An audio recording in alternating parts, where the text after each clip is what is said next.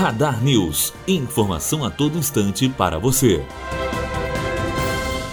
O Congresso tenta votar hoje um projeto que libera mais de um bilhão para cobrir dívidas que não foram pagas por Venezuela e Moçambique. Na Câmara, deputados têm sete medidas provisórias para analisar nesta semana. Matheus Azevedo, aluno do primeiro ano de jornalismo, direto para a rádio Unifoa, formando para a vida. Radar News. Informação a todo instante para você.